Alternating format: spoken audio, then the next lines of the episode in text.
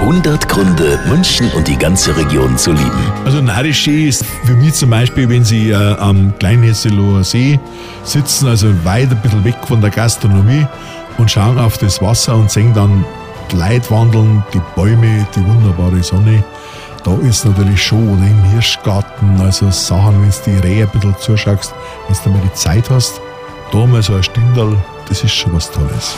100 Gründe, München und die ganze Region zu lieben. Eine Liebeserklärung an die schönste Stadt und die schönste Region der Welt.